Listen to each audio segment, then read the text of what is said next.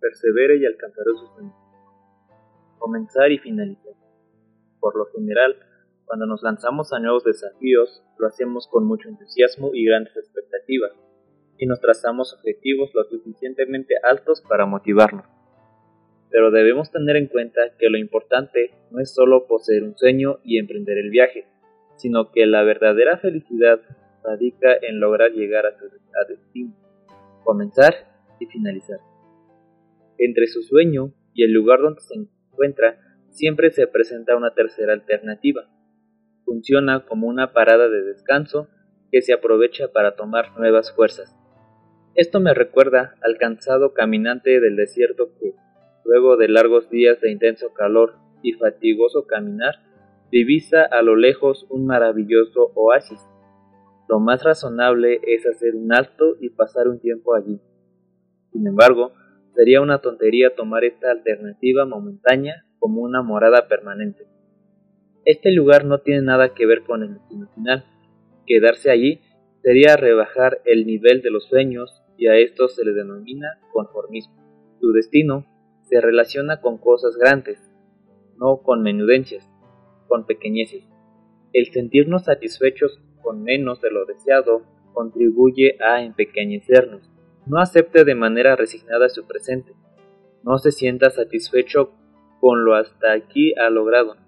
No se acostumbre a vivir por debajo de su nivel, con el mínimo de sus infinitos recursos. No permita que sus sueños se hagan trizas. Mantenga viva la llama del entusiasmo. Pedid y se os dará. Buscad y hallaréis. Llamad y se os abrirá. Porque todo aquel que pide recibe, y el que busca halla, al que llama se le abrirá. Toda acción provoca una reacción. Disfrutamos hoy lo que forjamos ayer, de la misma forma alcanzaremos mañana lo que anhelamos hoy. Las circunstancias adversas suelen tener una poderosa voz que pueden lanzarlo hacia el éxito o paralizarlo. Escuche a John Maxwell decir, si quiere angustiarse, mire hacia adentro. Si quiere derrotarse, mire hacia atrás. Si quiere distraerse, mire a su alrededor quiere una salida, mire hacia arriba. No permita que las circunstancias lo atrapen y lo hagan sentir en un callejón sin salida. Siempre hay una esperanza para el que cree en Dios.